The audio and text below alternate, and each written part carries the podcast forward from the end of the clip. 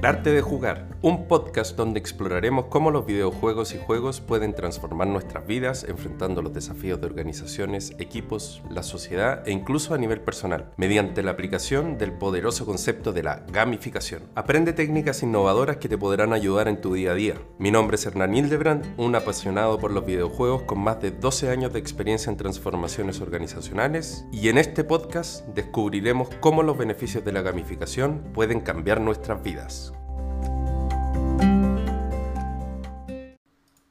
Bienvenidos a un nuevo episodio de El arte de jugar. Hoy hablaremos sobre cómo la gamificación puede mejorar la lealtad de tus clientes. En este episodio descubrirás la importancia de generar lealtad, los desafíos actuales para fidelizarlo y cómo la gamificación y la personalización pueden convertirse en una herramienta poderosa para lograrlo. Hablemos entonces del primer segmento, la importancia de generar lealtad en los clientes. La lealtad de los clientes es la disposición de ellos para seguir eligiendo y apoyando una marca o una organización en lugar de optar por otros que puedan cumplir con las necesidades que ellos buscan o puedan conectarse con la forma en que ellos piensan. Hoy día recuerden que los clientes finalmente no solamente eligen algún producto o servicio por lo que entregas, sino por qué lo haces. De hecho, Simon Sinek habla del Golden Circle, que es, o el círculo dorado, que está asociado a el qué hago, cómo lo hago, pero lo más importante, por qué lo hago. People don't buy what you do, people buy why you do it. Las personas no compran lo que haces, sino que las personas compran por qué lo haces. Entonces la lealtad se basa en la satisfacción de los clientes con los productos, servicios y la experiencia en general que ofrece la organización. Maya Angelou habla de he aprendido que las personas pueden olvidar lo que dijiste, las personas pueden olvidar lo que hiciste, pero jamás olvidarán lo que les hiciste sentir. Y esto es simplemente llevado no desde el punto de vista negativo, sino que también desde el sentimiento positivo que pueden generar las marcas, los productos los servicios. Si llevamos entonces esto al proceso de fidelización, o para poder explicarlo, finalmente es el proceso mediante el cual las organizaciones trabajan para construir y mantener la lealtad de sus clientes a lo largo del tiempo. Las estrategias de fidelización incluyen ofrecer productos y servicios de calidad, brindar un excelente servicio al cliente, personalizar las experiencias, y ofrecer incentivos o programas de lealtad para recompensar a los clientes por su compromiso con la marca, con el servicio, con el producto, con la organización. Para ello existen distintas técnicas donde la tecnología juega un rol fundamental.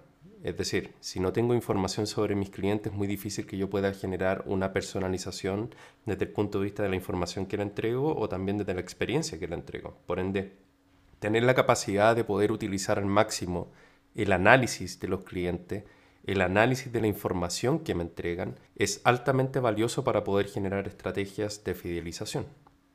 Hablemos de una de ellas, la retención de clientes, que en realidad a mí no me gusta hablar tanto de retención porque es como algo carcelario, es como te retengo, te retengo contra tu voluntad.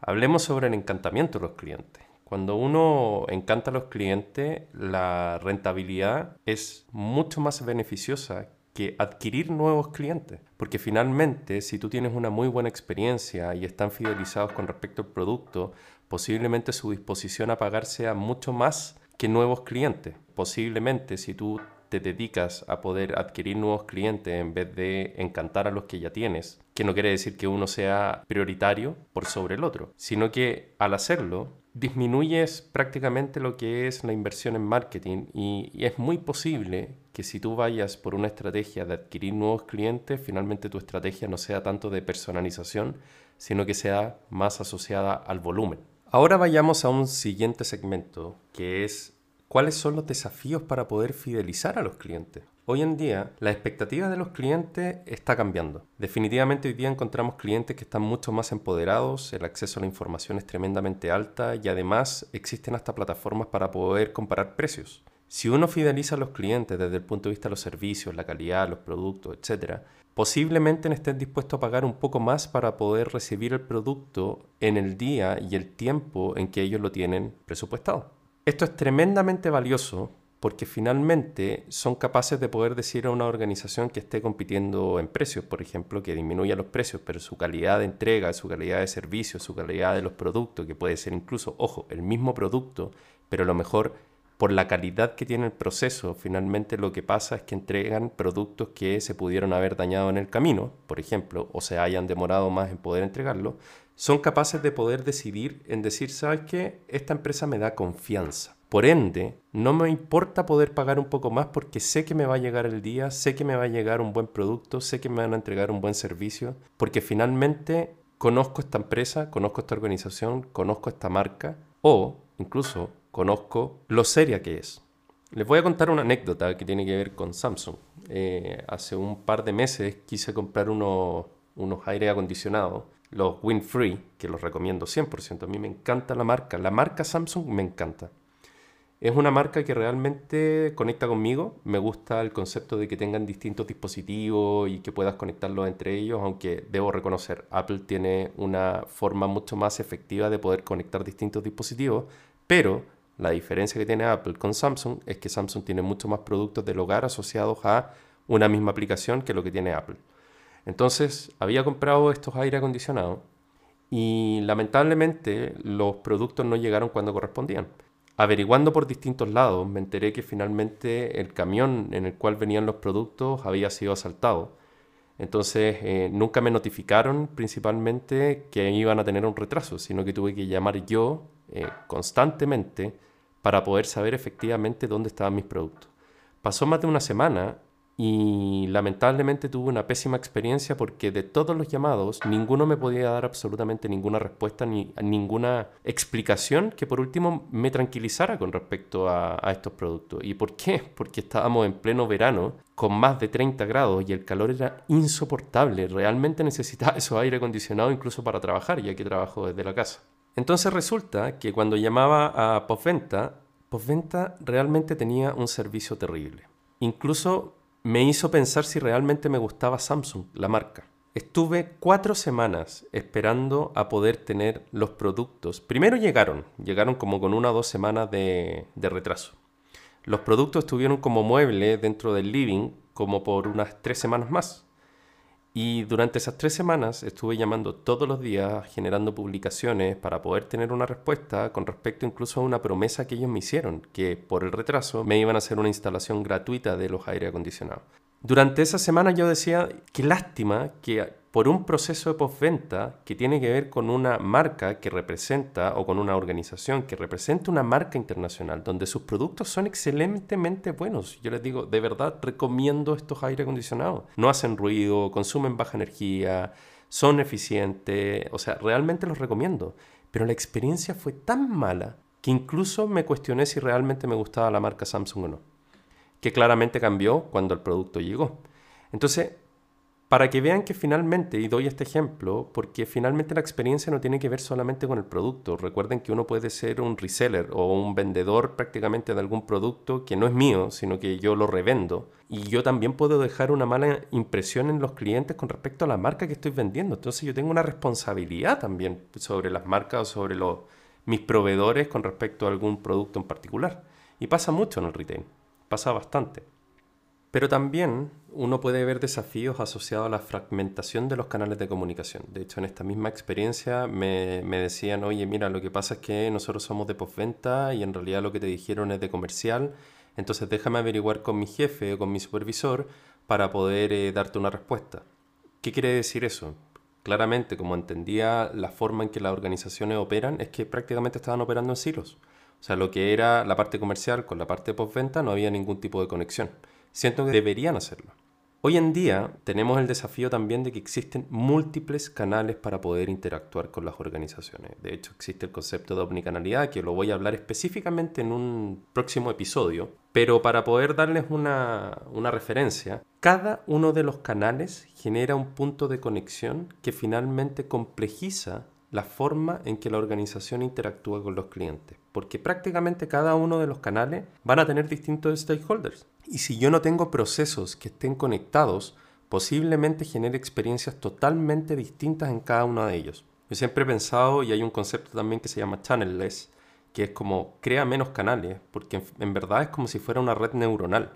Si tú creas un canal adicional, finalmente complejizas tu misma operación y lo que estás haciendo es aumentar la probabilidad de que la experiencia del cliente a lo mejor sea menor porque los tiempos de respuesta en cada uno de los canales va a ser totalmente distinto. Entonces piénsalo bien si quieres realmente ir abriendo nuevos canales solamente porque está de moda o porque el competidor lo tiene o porque lo viste como la última innovación que existe, sino que piensa primero en las capacidades que tienes para poder administrar todos los tipos de canales que tú estás abriendo para interactuar con tus clientes, aunque tu competidor lo haga, ojo. Entonces existen también factores que están asociados a la incapacidad organizacional de orquestar estos procesos. Muchas organizaciones enfrentan dificultades para coordinar y sincronizar sus procesos internos. Tienen una falta de división de lo que es el proceso punta a punta o end-to-end en inglés, que finalmente es decir, desde el inicio hasta el final que el cliente recibe el producto y servicio, cuáles son todas las actividades, cómo se conectan, cuál es la plataforma tecnológica que está relacionada para poder realmente trazar la experiencia y la interacción que el cliente está teniendo conmigo. Ahí entra el concepto del client journey o el viaje del cliente. Finalmente, una falta en estas capacidades lo que genera es una disminución en su lealtad. Por ende, una disminución en su disposición a pagar.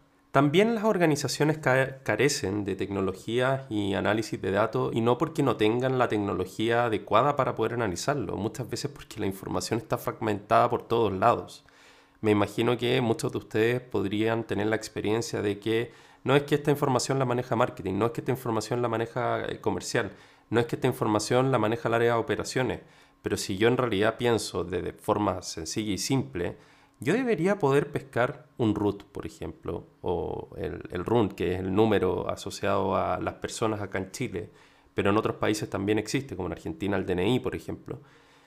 Yo podría ver la trazabilidad de ese cliente, las interacciones en todas partes, podría ver dónde está el producto, en qué estado está, y las organizaciones tienen que tener esa capacidad para poder generar la experiencia omnicanal, que finalmente es una experiencia similar en todos los canales de compra. Es irrisorio poder pensar, y muy común además, que cuando llamas por teléfono te dicen, no, es que esa información la tiene el área de logística, le doy el número. O voy a levantar un requerimiento para que me den la respuesta y finalmente la respuesta se demora 3, 4, 5 días. ¿Qué es lo que generas ahí? ¿Generas ansiedad? Generas ansiedad porque el cliente tenía una expectativa que tú no cumpliste.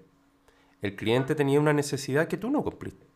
Y en algunos casos, ese producto o ese servicio posiblemente haya sido para algún tema importante para esa persona. Pero tú lo viste como algo prácticamente transaccional. No lo viste como algo importante dentro de su vida que era necesario para poder seguir operando, ya sea a nivel organizacional o a nivel personal.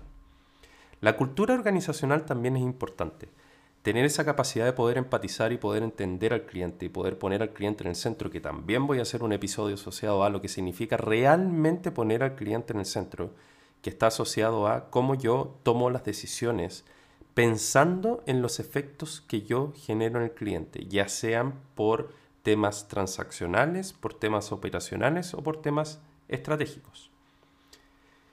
Entonces la cultura también tiene que ver con cómo yo voy permeando los comportamientos y los hábitos asociados a cómo yo debo o debería poder interpretar o ponerme en los zapatos de los clientes para poder realmente ofrecer servicios que sean de calidad y mejorar los procesos para que ese cliente reciba el valor o perciba el valor que yo estoy tratando de ofrecerle de acuerdo a mi propósito.